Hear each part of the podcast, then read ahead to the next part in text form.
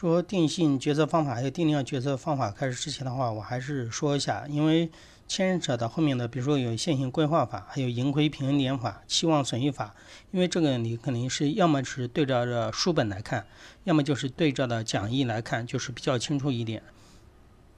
呃，关于讲义的话，你们还是自己看一下那个那个专辑简介的介绍吧。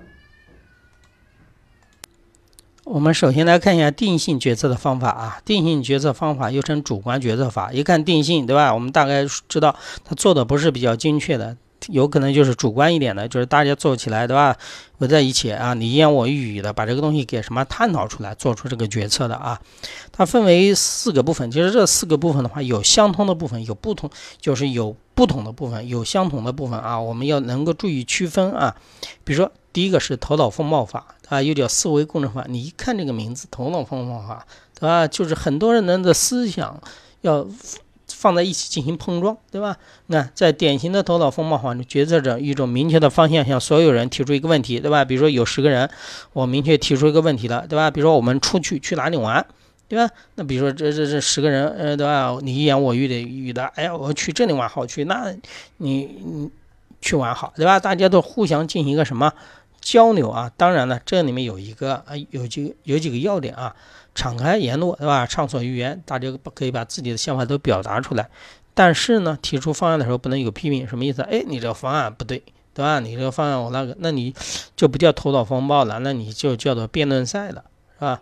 好，我们再看一下第二个德尔菲法。德尔菲法的话，经常会考啊，就要学管理学的话。德尔菲法是指什么意思呢？它这里面有就比较好玩一点的，不像头脑风暴啊，它也是把很多人的意见总结起来，但是它这个总结呢，不像那个头脑风暴让你面对面的过程啊。德尔菲法是专家调查法，比如说我找了很多专家，对吧？选择呃到十个专家，对吧？选择的十十个专家以后的话，然后呢，我就是把这个专家。然后把它分开，不是让它在一起啊！你们要知道啊，把它们分开。然后的话，我会跟大家说，哎呀，我们去那要干什么事情？你可以把自己的这个意见写下来。把意见写下来以后呢，比如说把十个专家的意见再把它汇总，汇总以后形成一个比较稍微统一一点点的观念，或者把大家的大概的想法，对吧？罗列出来，然后再反馈给这十个专家，然后这十个专家再做第二轮，知道吧？再做第二段，然后呢，这这个观点啊，大家当然都是相互分开的嘛，对不对？但是我又知道总体的观点是什么，这样的话就可以让专家的思想都逐渐的趋同化，知道吧？因为哎，我都知道大家的思想是什么，对吧？我自己可以根据大家的思想来做一个简单的什么修正呢？但是也会提出一些意见啊。然后我们再看民意小组化，民意小组技术化，这个呢其实和头脑风暴有点像，但是呢。它这里有一个不同，就是什么呢？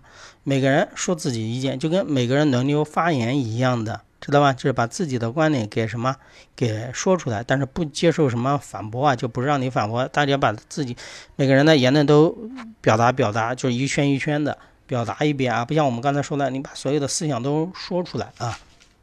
还有这个过程的话，你们之间没有那么多的交流啊，就是不像头脑红包还能交流啊。这个就是让大家充分表达自己的意见啊，轮流发言，你就这样想啊。好，我们最后再看一下哥顿法啊。